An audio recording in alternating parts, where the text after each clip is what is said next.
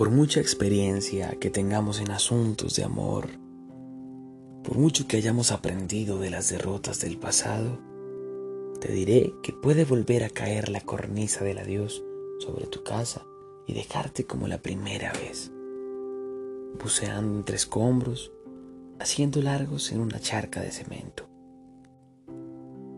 Porque cada persona que se va cuando has amado, siempre es la primera y ese dolor siempre es el dolor. No hay manera de regatear las consecuencias. No se puede sacar a codazos la angustia de esa pista de baile donde pone la música el fracaso.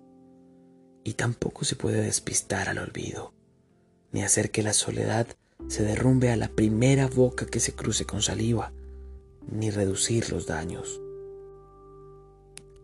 Así que cuando llegue el adiós, no pretendas esquivar lo que la vida imponga y haz lo que hacen los hombres. Llora como un niño.